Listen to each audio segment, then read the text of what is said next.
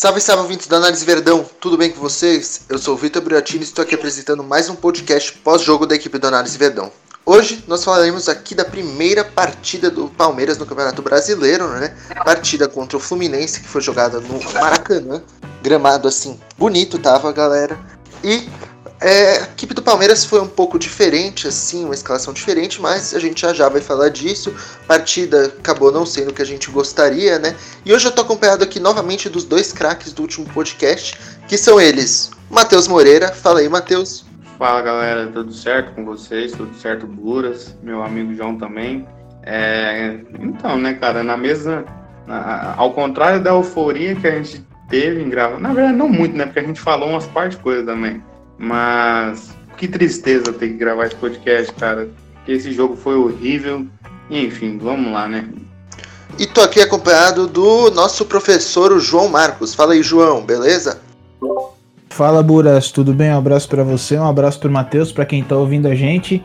É, tristeza é a palavra que define mesmo, né? O Matheus foi muito bem. É, o jogo do Palmeiras foi o jogo da ressaca, né? Precisava disso? Não sei, a gente vai discutir isso e vai insistir a falar de alguns jogadores que não podem mais vestir a camisa do Palmeiras. Então, fica atento aí, que tem bastante coisa nessa edição do podcast. É, bom, pra gente começar a falar desse jogo, eu acho que é importante dessa vez a gente dar um destaque especial na escalação, porque ela foi bem diferente do, do, segundo jogo da final do Campeonato Paulista, né? A gente viu ali o Rafael Veiga como titular, o meio de campo diferente, com o Bruno Henrique de titular também, sem o, sem o Patrick de Paula começando a partida. A gente viu também é, o Felipe Melo não jogou, jogou o Luan. Então, enfim, o que vocês têm a falar da escalação titular de hoje do Palmeiras? O que, que vocês acharam aí dessas mudanças que o Vanderlei Luxemburgo fez para a partida contra o Fluminense?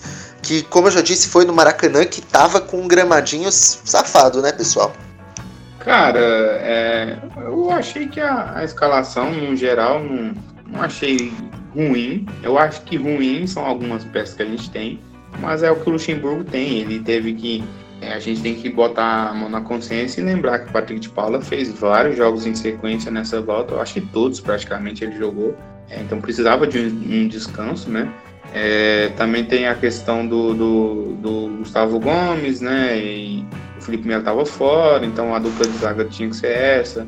Ah, enfim, cara, não tem muito o que dizer, né? Porque se não joga o Rafael Veiga, joga o Scarpa, o Lucas Lima, é aquilo que a gente ficou falando no último podcast. E toda vez que a gente vir gravar, a gente vai ter que falar sobre isso de novo, porque não tem jeito. Mas eu achei a escalação normal, não tinha muito o que fazer diferente.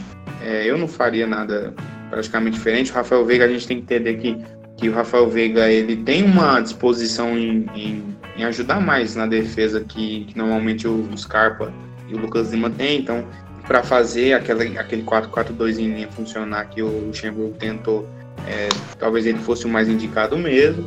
E é isso aí, cara. Não tinha muita coisa para fazer, não. É, eu, vou, eu vou passar a escalação aqui só para a gente entender, né? Quais jogadores entraram uh, e no lugar de quem entrou, se a gente comparar com as últimas escalações, tá?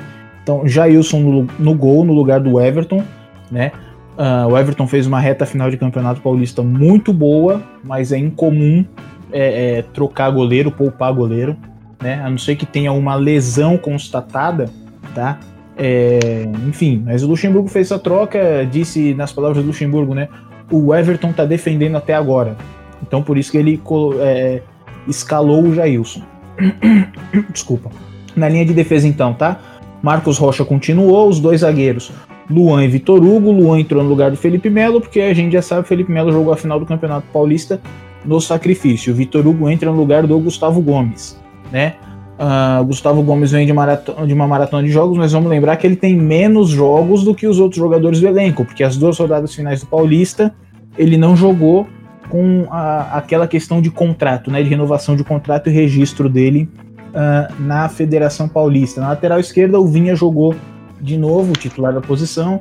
Meio campo, Bruno Henrique entrou, Gabriel Menino, Zé Rafael, Rafael Veiga. Uh, e aí vou começar a colocar o ataque também, tá? Rony e Luiz Adriano. Né, o Gabriel Menino era titular, o Bruno Henrique saiu do banco, entrou no lugar do Patrick. O Rafael Veiga entrou no lugar uh, do Ramires ou do William. Né, se a gente pensar a escalação uh, que vinha jogando, né? O Rony jogou dessa vez, uh, no último jogo, na segunda final do Campeonato Paulista, não. Enfim, a justificativa do Luxemburgo foi uma questão física, né? Uh, de que vai ser normal no campeonato e que ele precisa rodar todo mundo para estar tá nas palavras, de acordo com o Eric Faria, né, que estava na transmissão da Globo, falou que o Luxemburgo disse que era para é, é, jogar com o tanque cheio, né? Mas não foi o que a gente viu e quando a gente começar a falar do jogo a gente explica o que aconteceu, o desastre que foi, né? Uh, a grande questão é o time que o Palmeiras tem a escalação que o Luxemburgo colocou. A intenção de poupar jogadores não é uma intenção ruim, mas os jogadores que entraram em campo não têm condições de jogar pelo Palmeiras. A gente já fala isso há muito tempo, né? Então vou bater de novo na tecla de que é o que o Luxemburgo tem para trabalhar, né? Se os titulares têm um, um, uma, algum problema físico, estão com algum com alguma é, deficiência de rendimento físico, uh, não tem jeito. O Luxemburgo vai olhar para o banco e vai escalar esses caras, né? É claro que a gente pode falar dos jogadores de categoria de base, uh, mas o Luxemburgo não usou até agora, né? Assim, tentando me, é, me colocar no lugar dele e pensar com a cabeça dele, né?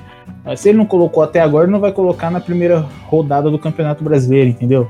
É, enfim, é o que ele tinha para trabalhar. Eu também não vi surpresa na escalação, não. A gente fica decepcionado porque a gente tá de saco cheio de alguns jogadores do Palmeiras.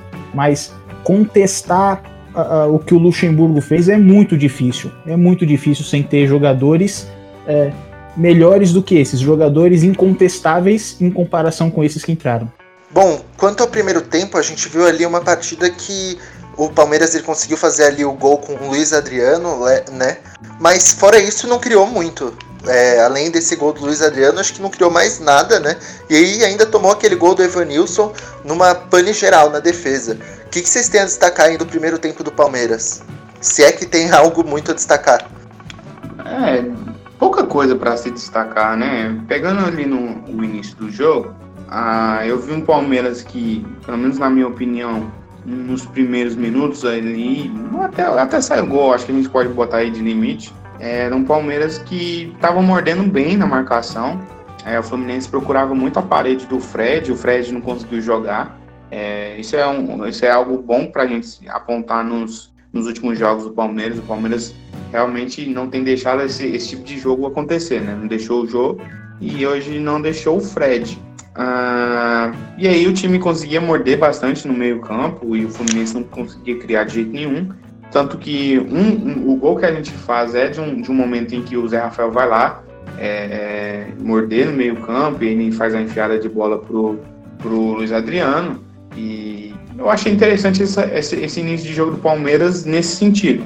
Eu não entendi bem o Luxemburgo, porque o Luxemburgo ele ele justificou que no primeiro tempo a gente acabou recuou, né? Acabou recuando depois desse, desse gol. Eu não acho, na verdade, que o Palmeiras acabou recuando depois do gol. É, a gente não estava muito para frente para ter isso de justificativa, não.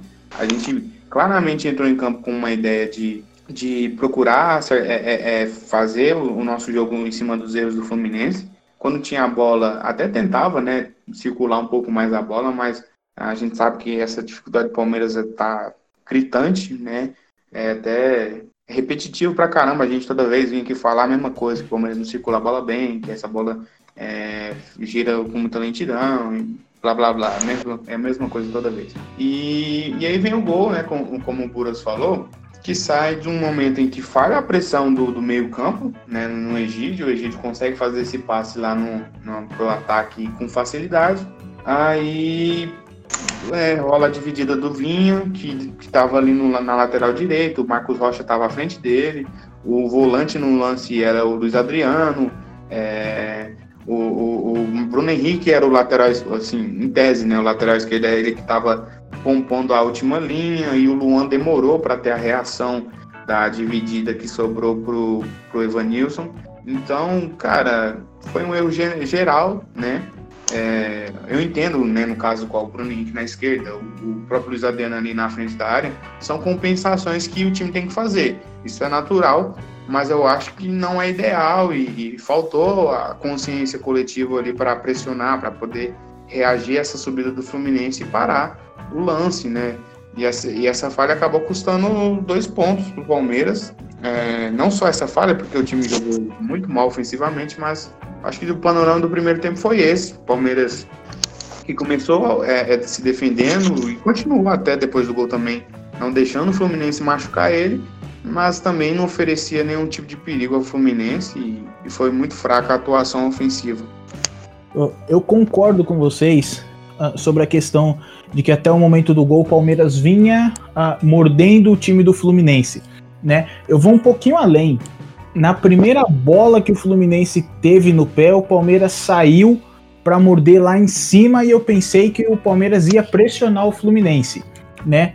Com o desenrolar do primeiro tempo, quando o Palmeiras teve a bola mais próximo do seu próprio gol, né, quando teve que construir, o Fluminense saiu para pressionar. Isso eu tô falando bem no início do jogo, primeiros cinco minutos. Eu falei, pô, então o jogo vai ser pegado e vai ser difícil pro Palmeiras. A impressão que eu tenho, tá, uma impressão, eu não consigo afirmar isso, é de observação. Com a minha experiência de campo é assim.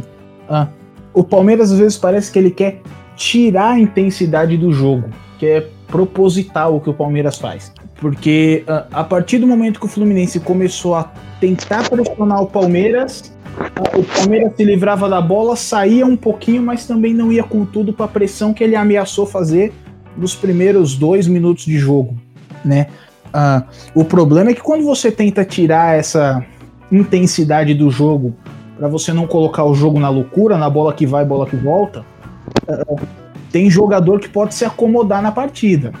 O Palmeiras fez o gol com o Luiz Adriano, né? Era começo do primeiro tempo ainda, né? Cerca de uh, 10, ó, acabei de pegar 15 minutos, exatamente com 15 minutos. O Palmeiras fez o gol com o Luiz Adriano. E a partir daí, com o Palmeiras, que na minha visão, né, ele, ele tira a intensidade do jogo, o Palmeiras passou a não morder mais o Fluminense. Então, quando o Luxemburgo fala que o time recuou, eu concordo com o Matheus. Eu não acho que foi um recuo. Acho que faltou intensidade para a equipe do Palmeiras, né? Uh, faltou proatividade na marcação. Eu vou um pouquinho além. Faltou proatividade. Uh, de explodir no momento certo, de estar tá atento uh, no passe do adversário para poder chegar junto no momento que o, que o jogador adversário recebe a bola, né? uh, para poder enfiar o pé na bola para tentar um desarme, para poder disputar uma jogada. Uh, o Palmeiras perdeu esse ritmo, deixou de morder o Fluminense e começou a dar espaço para os caras jogarem. Né? O gol do Fluminense saiu no lance assim, como o Matheus falou, a bola que não estava pressionada, o Egídio uh, ele coloca um passe né, em elevação, um passe pelo alto, a bola desvia no meio do caminho, o Vinha tenta antecipar, perde o tempo da bola, cai, e o Luan, que é a cobertura, sai de longe. E aí a gente vai começar a discutir o conceito e não o posicionamento. É sempre importante a gente discutir mais o conceito, a ideia do que posicionamento de jogador. O Luan, que era a cobertura, que deveria chegar rasgando dentro da área, que deveria abafar o chute do jogador do Fluminense, ele dá um espaço de um metro, um metro e meio para o cara finalizar. E dentro da área, um metro, um metro e meio faz muita diferença né? Uh, nesse tipo de jogada, o zagueiro tem que ir para tomar bolada, ele tem que abafar o lance, não tem jeito, ele tem que ir, tem que chegar junto do jogador tá finalizando a bola. E o Luan para um pouquinho antes, a bola desvia nele e entra no gol. Foi uma falha generalizada da defesa do Palmeiras. E como o Matheus disse, esse tipo de falha é, é, custa pontos, né? Mesmo com a, a, a falta de produtividade do ataque do Palmeiras no segundo tempo, esse tipo de falha custa ponto. Porque você está com 1 a 0 no placar, você tem condição de colocar a bola no jogo e tranquilizar a partida. Se o Palmeiras no começo queria tirar o ritmo para não colocar o jogo na loucura, é mais fácil você tirar o ritmo com 1 a 0, você trabalhar e circular essa bola de um lado para o outro, forçar o adversário a correr atrás dela, né? E o Palmeiras perde esse tipo de oportunidade. Quando o jogo tá 1 a 1, o Palmeiras tem que correr atrás de novo de um gol para poder tentar tirar o ritmo da partida, né? Ah, o problema é que aí você já tá com 30 minutos nas costas, né? Um gol tomado e 30 minutos nas costas. O gol do Fluminense foi com 39, né? É, os caras estão cansados já. Vamos entender o termo cansado também. Não é que eles estão com a língua de fora, mas assim, eles já têm 40 minutos de jogo uh, corridos, disputados. E aí você não consegue correr com a mesma intensidade que você corre no primeiro minuto de jogo, né? Um agravante também que eu acho que é importante citar o meio-campo do Palmeiras hoje era pesado, né? O único jogador que teria condição de morder o tempo inteiro seria o Gabriel Menino, que foi colocado pelo lado direito do campo, né? Ah, uma alteração que acho que a gente pode discutir ela depois, mas que eu não entendo essa insistência do Luxemburgo em colocar o Gabriel Menino para jogar pelo lado direito, tá? Ah, enfim, mas independente disso, jogadores pesados no meio campo, com 40 minutos de jogo já nas costas, que não aguentavam mais pressionar o jogador de, que tinha a bola no pé do time do Fluminense. Eu não tô falando de marcar pressão, de subir a linha de marcação uh, ah, uh, ah, para roubar a bola no campo de ataque. Não, é pressionar a bola, encurtar o cara da bola, né?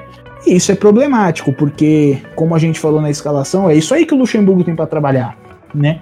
A gente passa a não botar confiança no elenco do Palmeiras. Pô, se o Luxemburgo precisa tirar o Patrick de Paula um jogo, a opção que ele tem é o Bruno Henrique, o jogo do Bruno Henrique foi um desastre, né? Um desastre. Primeiro tempo do Bruno Henrique, ele não, não cortou, isso é estatístico, ele não cortou nenhuma bola, não interceptou nenhuma bola, não desarmou nenhuma vez o adversário. Que tipo de meio-campo que não desarma, não rouba a bola, uh, não intercepta, né? Meio-campo que se diz volante ainda por cima, né? Até onde eu sei, a posição do Bruno Henrique é volante. É, essas coisas prejudicam o jogo do Palmeiras e vão minando o trabalho do Luxemburgo, né? É claro que com algumas decisões ele não se ajuda, como essa do Gabriel Menino que eu acabei de citar. Mas eu acho que o, é importante a gente ter isso muito claro sempre. O que atrapalha muito o trabalho do Luxemburgo, mesmo com ele gastando crédito com a torcida, é o fato de o elenco do Palmeiras ser fraco, ter jogadores que a gente não pode botar confiança.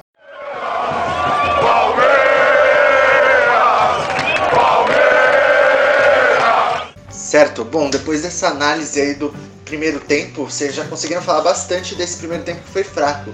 Imagina do segundo que foi mais fraco ainda. O que vocês têm a dizer? Ah, é como você, você já disse, né, Boras? É, foi fraco também, cara. É, a gente. O, o, o Lucha falou que as alterações dele né, para o segundo tempo foram com a intenção de do time ir para cima e tentar ganhar o jogo. Concordo que a, que a intenção né, pareceu essa, até a postura do time pareceu realmente de um time que iria, né, ter mais, eh, ser mais ativo na, na no jogo, tentar é, né, empurrar o Fluminense um pouco mais para o campo deles. Acho que conseguiu em boa parte do segundo tempo. Porém, cara, é aquilo. Palmeiras não consegue criar chance de jogo. Palmeiras não consegue construir jogo. Palmeiras tem dificuldade nossa, eu acho que é muito difícil a gente lembrar um treinador, talvez o Roger Machado. Foi o último treinador em que o Palmeiras sofria tanto para criar jogo. É incrível. O Palmeiras ele, ele teve o segundo, o segundo tempo é, inteiro, em tese, em cima do Flamengo, do, do, do, Fluminense. E o Palmeiras simplesmente criou uma oportunidade de, de, de gol, é, o que é pouco. Desculpa, cara. Pro elenco que o Palmeiras tem, é, claro que são diversos jogadores que não dá para confiar, mas quando tu olha o elenco do Palmeiras e olha o elenco, sei lá, do Bragantino, né, por mais que seja um Bragantino cheio de peças é, de muito potencial, o Palmeiras é, é, cheio de peças que já mostraram futebol para poder fazer mais que simplesmente uma chance de, de, de, gol contra um Fluminense, que é um time muito fraco. E, e aí, cara, vem essa. O, o, foi ótimo o João citar a questão do Gabriel Menino, porque aí vem o Luxemburgo no, no segundo tempo e tira o Gabriel Menino, né, aos 15 minutos do segundo tempo para colocar o Lucas Lima. O Lucas Lima entrou bem, isso a gente tem que pontuar. O Lucas Lima, entrou, na, na, na, minha opinião, ele entrou bem. Inclusive, essa chance que o Palmeiras teve no, no segundo tempo saiu dos pés dele. Porém, a gente teve um Gabriel Menino que jogou como meia aberto, né, cara? Ele, na, na, na fase defensiva, ele, ele fazia quatro linhas ali com o Veiga, Bruno Henrique, na verdade o Zé Rafael, Bruno Henrique e o Rony, e o Gabriel Menino se mantinha até na fase ofensiva aberto, né? Ele começou aberto na direita, terminou a, a, o jogo dele aberto na esquerda. E aí, cara, você quebra totalmente o jogo do Gabriel Menino, porque o Gabriel Menino morde bastante no meio-campo. Ele é um jogador que costuma ter bons números de interceptações. É... Ele também desarma, tá? Isso a gente tem que pontuar é, ele é um jogador que ele constrói por de trás. Ele não é um jogador para receber essa bola lá na frente para tentar criar um passe-chave, para tentar é, fazer um drible e tentar alguma coisa diferente. Isso o Gabriel Menino nunca fez na vida. Nunca fez na vida. Ele já jogou de lateral, ele já jogou de volante e de meia é, é, é um pouco mais avançado. Porém, ele nunca foi um criador de jogadas é, partindo do lado, cara. Nunca fez isso. Aí você coloca um menino para fazer esse tipo de função num jogo de brasileirão. É, e aí depois a gente vai reclamar de quem? Né? Vai cair sobre quem? Aí lá na frente, é, é, se o Gabriel Menino, Gabriel, Gabriel Menino não consegue retomar o nível que ele estava jogando no Paulistão, lá na frente a gente vai lembrar, ah, contra o Fluminense não jogou bem, ah, contra o Fulano não jogou bem. Mas, pô, o moleque tá fora de função, como é que a gente vai cobrar do Gabriel Menino? Como é que a gente vai colocar em cima das costas do Gabriel Menino? Entendeu? O Luxemburgo já foi na, na, na, na, imprensa falar que ele precisa crescer, que ele precisa amadurecer, mas, pô, vai amadurecer fora da posição dele? Eu duvido muito que o Gabriel Menino vai se tornar um meia-direita um dia. É, com todo respeito, ele tem qualidade para isso, mas não é dele, cara. Então, pô, você é, é, tem um elenco onde cê, não dá para colocar o Angulo. Eu sei que o Gabriel Menino ele foi colocado ali muito mais para cumprir a questão defensiva do que ofensiva. Mas aí vale mesmo a pena você minar o moleque, cara. E acaba minando o próprio trabalho do Luxemburgo, porque na, na frente ele tinha a opção do Rafael Veiga, que não jogou bem de novo, e o Rony, que não, não dá nem para falar nada do Rony, cara. Ele terminou o primeiro tempo sem dar um passo certo. Nossa, é deprimente, né? É deprimente. É justamente isso, Bruno. É deprimente você olhar para o Palmeiras e saber que a gente não vai criar. A gente vai criar através de, de uma chance ou outra. É, é, é, graças à individualidade de um ou outro jogador, né? É, o Luxemburgo, eu até estou citando as falas do Luxemburgo porque é para a gente entender um pouco o que ele pensa, né? O que pelo menos ele deixa transparecer na imprensa. Não sei se por intenção dele ou não, mas ele pega e diz que o, o, o, o Luiz Adriano é um jogador de definição e que precisa de que tenha mais gente para enfiar a bola para ele. Beleza, mas é culpa de quem? Será que é só dos jogadores mesmo? Né? Eu, eu, eu, eu, defendo o Luxemburgo no cargo, acho que ele tem que se manter sim.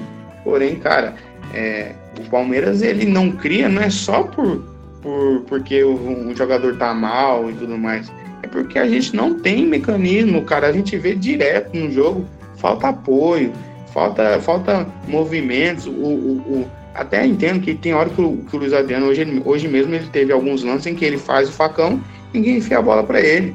Mas isso dá para ser treinado, repetido. Não é possível, cara, que, que isso não vai entrar pelo menos um pouco na cabeça dos jogadores. É, enfim, falei muito, acabei falando, me estendendo bastante. Vou deixar até pro João fazer essa análise mais geral do segundo tempo, porque essa questão do Gabriel Menino realmente me tira um pouco do sério, porque a gente sabe como é que funciona o futebol no Brasil, e isso não vai cair só no Luxemburgo, vai cair em cima do moleque também.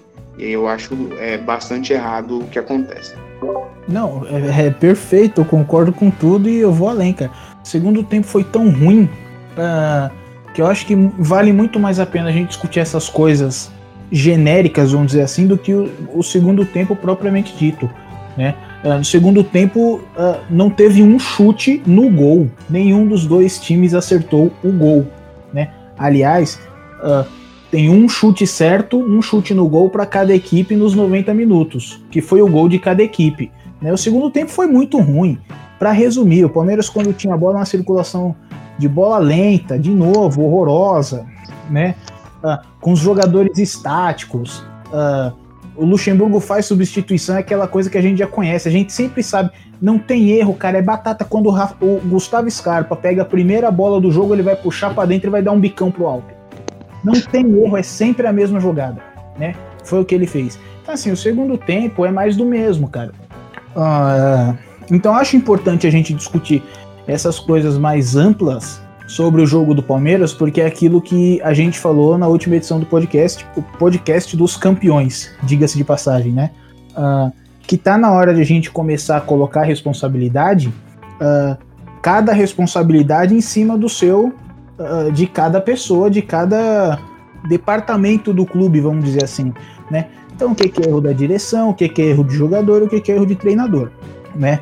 É, eu uso muito esse exemplo para o Luxemburgo, que é a questão do gastar crédito com a torcida, porque é inegável que o Luxemburgo tem crédito com a torcida.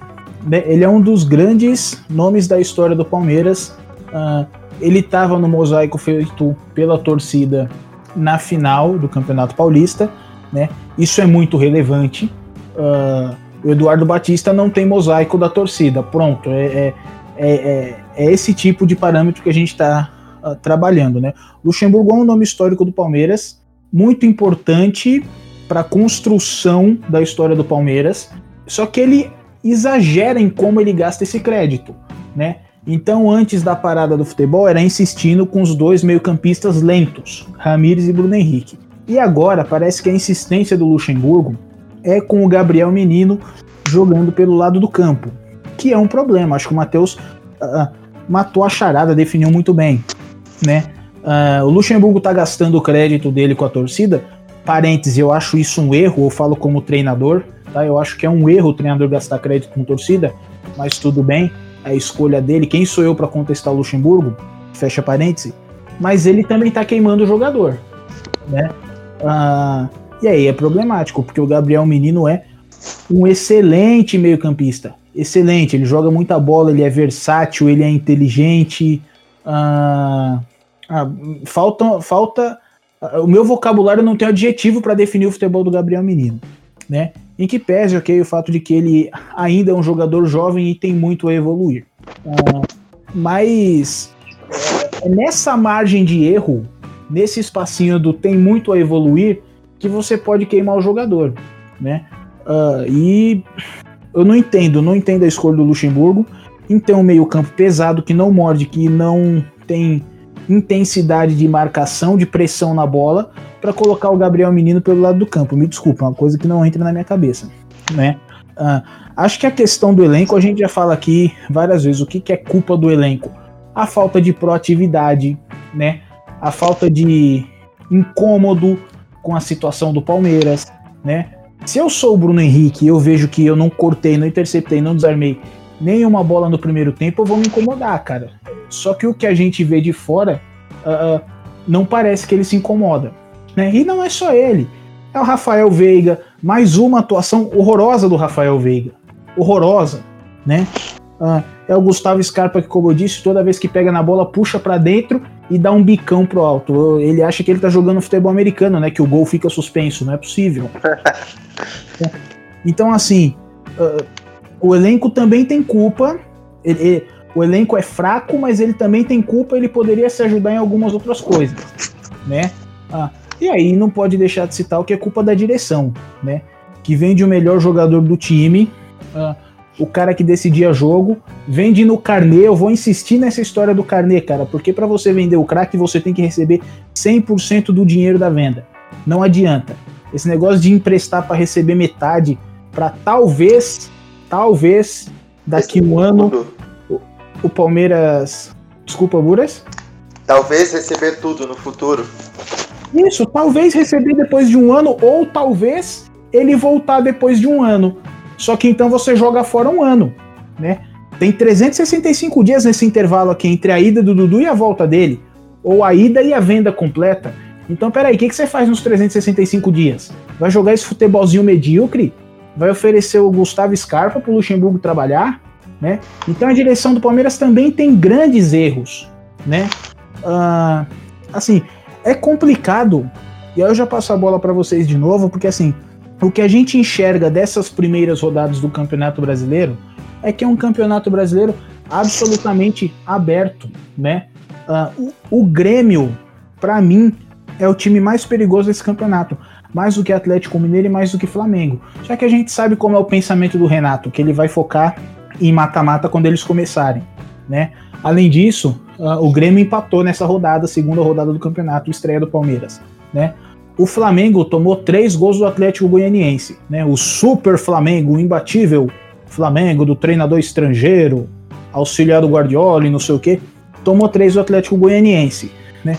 O Atlético Mineiro, o jogo contra o Flamengo eu já achei um jogo uh, meia boca, muito intenso, mas meia boca, com muito erro técnico, erro de saída de bola. E Hoje toma dois gols do Corinthians, virou o jogo, virou o jogo. Mas tomou dois gols do Corinthians, que a gente fala aqui várias vezes, porque a gente enfrenta muitas vezes, né? A gente fala que é um time que tem dificuldade de construção. Ou seja, um campeonato que aparentemente está aberto, o Palmeiras tem total condição de brigar. Mas como que você vai brigar jogando essa bolinha? Como que você vai brigar quando o treinador gasta o crédito que ele tem, achando que uma hora a coisa encaixa? Como você vai brigar quando os jogadores perdem bola no campo de ataque, o Luxemburgo que tanto fala isso que quando perde a bola é para fazer o perde pressiona para encurtar rápido, se os jogadores param e ficam olhando para o alto, né? Se a gente observar o comportamento de certos jogadores, a gente vê que o, perde pressiona está sendo treinado, né? O Patrick de Paula é um jogador, por exemplo, que reage rápido quando perde a bola. Como que um jogador desse reage rápido quando perde a bola e o senhor Bruno Henrique não reage rápido quando perde a bola, né? Então tem coisa errada, o trabalho está sendo feito, os caras não estão fazendo, não estão cumprindo dentro do campo, né? Ah, todo mundo tem um pouquinho de culpa e aí começa a bater uma decepção do torcedor. Pelo, eu falo por mim, né? Um campeonato que eu não vejo grandes favoritos, que uh, os, os times que todo mundo exalta e diz que são os o, que é, é, são os times a serem batidos e tal no campeonato não engrenam e o Palmeiras jogando esse futebolzinho sem vergonha com todo mundo uh, uh, errando à vontade, né? Achando que uh, não é importante ganhar o campeonato brasileiro. Não sei o que passa na cabeça desses profissionais, né? Principalmente da direção, dos jogadores e até do Luxemburgo, que erra muito na tomada de decisão, né? Tem dia que é difícil defender o trabalho dele, sinceramente.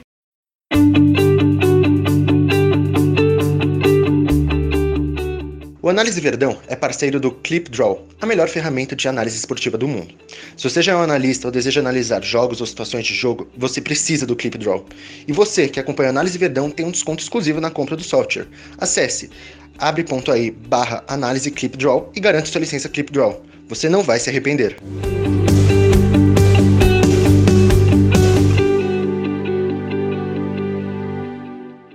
Bom, depois de vocês terem falado tudo isso já. Eu nem sei se tem essa necessidade, mas eu queria que vocês falassem um pouco aí desses destaques positivos, né? Que acho que vai ser bem difícil vocês, extra vocês extraírem alguém que foi positivo nessa partida. E, sobretudo, negativo. Vocês acham que vão ter bastante negativo para falar. Caramba, Boras, agora tu, tu pegou, hein, cara? Porque positivo a gente tem que forçar bastante para achar um. Mas... Olha, eu não, vou, eu não vou exigir positivo. É, pode ser alguém que não prejudicou, já tá bom. Perfeito, perfeito. Eu acho que o Vitor Hugo fez uma partida bastante interessante, cara. Principalmente na, no, no, início do jogo, onde ele, ele parecia ter um pouco mais a função de, de, de dificultar a partida do Fred. E, e, eu gostei da intensidade dele, cara. Ele teve é, trazendo até números, né? Teve três cortes, é, travou um chute e cinco interceptações. Achei interessante a partida dele. É, acho que vale a pena mencionar o, a combatividade do, do Zé Rafael, que mordeu muito no meio campo, como sempre faz, né? Eu até falo, é até um pouco assustador o Zé Rafael tem hora, cara, porque ele, ele não é tão alto, mas ele tem um, um um, um, físico muito forte e qualquer um que vai disputar com ele no físico é difícil ganhar. E o Luiz Adriano, que coitado, né, mano, continua tendo poucas chances, né, para poder fazer gol. Hoje ele, ele perdeu um gol, né, considera um gol perdido, apesar que nada que seja absurdo, né, é, e, e, o gol dele foi muito bonito, achei muito bonito. É, o tapa, né, de, de na meia lua, deu um tapa no cantinho do goleiro é coisa de quem sabe. Fora isso, destaques negativos, eu vou lembrar. Essa aqui eu vou deixar. Eu ia falar do Bruno Henrique, mas o professor já falou bastante, então nem precisa ficar falando também. Que ah, não, já, já é. Ah, já é de praxe, né, cara? E eu acho que o, o, destaque negativo que eu vou bater é que é o Rony, cara. O, o Rony jogou 60 minutos, cara. E, tá, vou trazer esses números aqui. Ele jogou 60 minutos, tocou na bola 21 vezes somente, acertando dois passes. Dois passes em 60 minutos é um, é, sei lá, cara, é, é, é muito absurdo, tá, sabe? É, uma finalização para fora, que foi um lance, que eu acho que foi o único bom lance dele nos últimos, sei lá, 3, 4 jogos, onde ele sai de uns dois marcadores e bate forte no canto para fora. Mas ali eu acho que foi, sei lá, é difícil lembrar um, um lance melhor dele no Palmeiras nos últimos jogos. E, enfim, cara, eu tô tão desanimado que, que dá pra citar quase todo mundo, sabe? Então, eu vou passar pro João já que tá, tá, tá triste. Não, vamos lá. É... Vou citar como destaque positivo também o Luiz Adriano, tá? É... Pelo gol. Foi a primeira finalização dele no jogo, assim como uh, no segundo jogo da final do Campeonato Paulista, tá? Então ele teve uma chance de finalizar e tal, guardou, fez o papel dele, né? Uh, teve o gol perdido também, mas o gol perdido eu entendo como uma situação tática, tá? É, a finalização era muito difícil. É um, é um gol perdido, eu não tô passando pano não, tá? Ele precisa ser uh, cobrado por isso. Mas era uma bola que veio do alto, o Lucas Lima matou no peito, ele tava meio de lado, enfiou a bola pelo alto e tal. E o Luiz Adriano infiltrou, né? Tá, ele tava com a cobertura próximo dele, tá? Então uh, o gol foi perdido, mas vou deixar passar isso aí, vou colocar ele como um dos destaques do jogo, tá? Vou colocar outro destaque, o Vinha, tá? Em que pese o fato de que o Vinha ainda erra muito cruzamento, né? Ele tentou quatro cruzamentos e acertou só um no jogo. É pouco, é muito pouco. Uh, mas ele teve uma combatividade legal, tá? Ele uh, dividiu muitas bolas, né? Uh, dos duelos que ele teve pelo chão, ele ganhou 7 de 8, né? Então ele ganhou quase todos. É um número excelente, acertou quase 81% dos passes que ele deu, né? Deu 21 passes, acertou Uh, ele deu 21 passes certos, isso deu quase 81% dos passes que ele tentou. Tá, então eu gostei da partida do Vinha. Ele vinha. Ó, o Vinha vinha de é. partidas ruins na final do Campeonato Paulista. Uh, uh, também que pese que ele tenha feito o cruzamento pro Luiz Adriano no gol no segundo jogo, tá? Mas uns 90 minutos assim ele não estava tão é, desempenhando tão bem tecnicamente, né? Hoje o que ele errou muito tecnicamente foi os cruzamentos que ele ainda precisa melhorar muito. Vou colocar mais, vou colocar ele como destaque positivo, tá? Tô sendo generoso com ele hoje. Agora destaque negativo, a gente pode fazer uma lista. Ah, de novo o Rafael Veiga, né?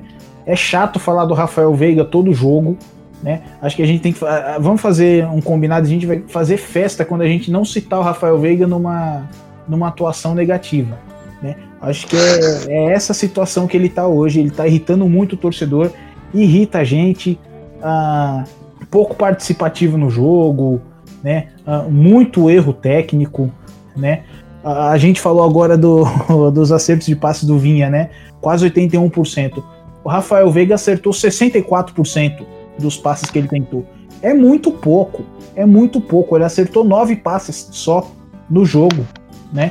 No tempo que ele ficou em campo, cerca de 60 minutos. Então, é, tá chato falar do Rafael Veiga. Vou citar. Não vou citar o Rony porque o Matheus já citou, a gente também fala do Rony o tempo inteiro, mas o Rony eu ainda seguro um pouquinho para poder falar mal dele, não pelo desempenho técnico e tático. O desempenho técnico e tático é horroroso, é horroroso, não tem outra palavra. Mas eu enxergo no Rony que ele tenta, tá? Ele tenta, e isso para mim é importante. Né? Acabei de falar de jogadores que não desempenham o perde pressiona que eles treinam todo dia. Né? O Rony é um dos jogadores que tenta. Então eu, eu acho que diante de tantos problemas que o Palmeiras tem, eu acho que o desempenho técnico e tático dele a gente resolve com, com treino, com conversa, com banco, né? É diferente da falta de postura de alguns jogadores em uh, não estar tá atento no jogo. E outro destaque negativo que eu vou dar é o Bruno Henrique, não tem jeito um volante que passa o primeiro tempo inteiro sem recuperar uma bola para o Palmeiras, seja interceptando passe, seja cortando uma bola que atravessa o campo, seja num desarme, num confronto direto, né? É, é, um, é um número absurdo, é um número assustador. É, vocês podem classificar da forma que quiser. O Bruno Henrique, eu sempre falei, é um jogador que eu não gosto do futebol dele. Acho ele pesado, acho que ele não morde com a intensidade que é necessária para o futebol atual né? Quando ele tem a bola. Ah, nos últimos jogos até que mudou um pouco isso, né? Ele ficou mais posicionado tentando fazer a bola circular pelo campo. É, mas antes disso é o jogador que quando você precisa dele construindo, ele tá correndo para frente porque ele acha que ele vai quebrar a linha de marcação, que ele vai fazer gol, né? É um estilo de volante que eu não gosto, nunca uh, apreciei o Bruno Henrique, mesmo no título brasileiro, que ele fez muito gol, né? É, é um mérito dele e da maneira que ele joga. Mas acho que o jogo de hoje, né, esse jogo que tá fresco na nossa memória, assim, a gente acabou de ver, uh, eu não me surpreendo com a atuação do Bruno Henrique. Atuação horrorosa, né? Então, mesmo quando o Bruno Henrique uh, fazia muitos gols no campeonato de 2018, é, é, eu via muitas características desse Bruno Henrique de hoje. Né? Então não me surpreende, mas eu acho que é sempre bom chamar atenção porque tem gente que ainda defende e muito o Bruno Henrique.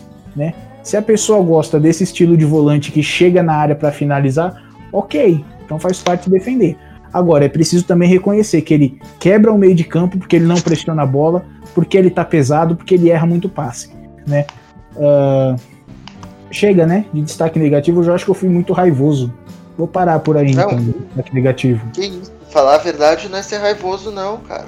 Eu, eu, eu só queria completar duas coisinhas do, do que o João falou. É, eu gosto do Bruno Henrique, acho ele um jogador muito bom, porém, porém, é, o ano de 2020 dele é bizarro, horroroso, terrível, enfim, qualquer outro adjetivo que, que o pessoal quiser usar. E eu queria chamar a atenção para duas coisas. É, o pé de pressiona dele tá medíocre. O Bruno Henrique não está demonstrando intensidade em campo. Aí o motivo eu não sei apontar. É, eu sei que ele é um pouco pesado realmente, mas está muito acima disso. O Felipe Melo, por exemplo, é um cara pesado. Mas o Felipe Melo vejo ele botando esse pé de pressiona é, quando tem que ser colocado. Entendeu? Ele tem a explosão para fazer. O Bruno Henrique já teve muito essa explosão. É, até lembrando até da época dele do Corinthians mas eu não sei, cara. Eu não sei se ele tá definhando fisicamente já. Né? E aí ele vai ser um cara que vai parar logo, logo, porque a intensidade que ele tem apresentado no Palmeiras é bizarra. E outra coisa que eu queria chamar é uma das coisas que eu mais me irrito. E eu quero pedir para que a galera observe isso nos próximos jogos. Ele tá com uma mania bizarra, muito bizarra, de fazer um toque que é simples, um toque que que, que só era só dar um tapa, a bola ir no chão pro, pro, pro, pro, pro companheiro. Ele faz essa bola ser um passe alta. É, é, é, um passe simples, é só ele fazer um toque, um tapa pro, pro, pro companheiro, ele dá um toque alto. Aí mata a, o contra-ataque do time, mata a velocidade da construção do time, porque aí o, o, o companheiro tem que receber essa bola, dominar, botar ela no chão para depois correr. Ele poderia dar um passe um pouco mais enfiado pro, pro companheiro já pegar essa bola correndo. Então, cara, isso é, isso é básico para um jogador de alto nível, desculpa, ainda mais na posição dele. Então acho que, que eu não sei o que está acontecendo com ele, cara. Eu não sei se é, já tá largando e quer ir para outro lugar, não sei. Eu nem gosto de ficar tentando levantar essas, essas teorias, mas é porque tá, realmente está muito bizarro. O Bruno Henrique no nível de, de desconcentração tá, já tá próximo do Gustavo Scarpa já. Isso é complicado. É, é mais complicado ainda porque a gente tem pouca gente para poder usar, né? É, e aí eu queria chamar a atenção também para o Gabriel Menino, mas já para o lado positivo. Observem a forma com que esse moleque está cruzando bola. Ele dificilmente erra um cruzamento, seja de escanteio, seja de falta ou até com bola rolando. A bola cai no lugar certo. Aí entra minha, o meu questionamento. Palmeiras tem ótimos cabeceadores, o Felipe Melo, o, o, o Vitor Hugo, o Gustavo Gomes, são três ótimos cabeceadores. Mas a taxa de acerto do Palmeiras em cabeceios ofensivos está muito baixa. É muito difícil a gente, a gente ver o Palmeiras ganhando bola no alto. Tem aí o gol do Luiz Adriano, ok. Tem é, é, o, aquele, o, o, gol do, que, que o Felipe Melo fez, que, que a bola acabou desviando, ok. Mas isso porque são ótimos cabeceadores, mas a gente ainda acerta muito pouco. Eu acho que essa organização ofensiva na, na bola parada está deixando a desejar pelo, pela qualidade que o Palmeiras tem nessa bola parada. Enfim, é isso aí. Se a gente fosse ficar falando só de destaque individual, a gente ia virar à noite aqui. E, enfim, é isso aí. Bom, no fim de semana o Palmeiras joga contra o Goiás, que não jogou na primeira rodada por conta daquele problema do Covid e tal. E nesse meio de semana jogou contra o Atlético Paranaense, perdeu de 2 a 1 um. O que, que a gente pode esperar dessa partida, se é que dá para esperar alguma coisa, né, pessoal? Desculpa, mas eu, eu espero outro jogo bem ruim. é, principalmente porque né, eu imagino que o Goiás não vai ser tão corajoso de tentar vir para cima do Palmeiras, então eu acho que eles vão tentar fechar o jogo. E aí a gente entra naquela coisa de novo que a gente tem que falar o tempo todo, porque é, né, é, o, é o, problema de, de, construção do Palmeiras. Aí, enfim, eu acho que o jogo vai ser bem ruim, mas eu acho que o Palmeiras consegue vencer, pelo menos tem que vencer, né? A gente tá, vai estar tá jogando em casa, apesar que não tem torcida, então não é uma grande vantagem assim. Mas é a nossa casa, a gente tem que fazer valer isso aí. E vencer um time que, em teoria, vai brigar para não cair, né? Então, é, não tem muito bem a dizer. Talvez a gente tenha aí, um, quem sabe, o Felipe Melo de volta. O Patrick pode, pode acabar sendo titular novamente. Quem sabe sonhar até em ver o Verão já. Mas a gente sabe que o, que o Luxemburgo está nessa de, de girar o time, então provavelmente não vai ser o mesmo que. É, não, provavelmente não, obviamente não vai ser o mesmo né, que jogou agora, mas a gente não sabe muito bem quem que vai jogar. Talvez ele deixe aí, é, sei lá, o William, o Gabriel Menino, até o Matias Vinha no banco dessa vez para dar uma descansada. Enfim, é, eu, eu, não espero um grande jogo, acho que o jogo vai ser bem, bem chatão de novo, mas né, tem que vencer esse, essa partida aí.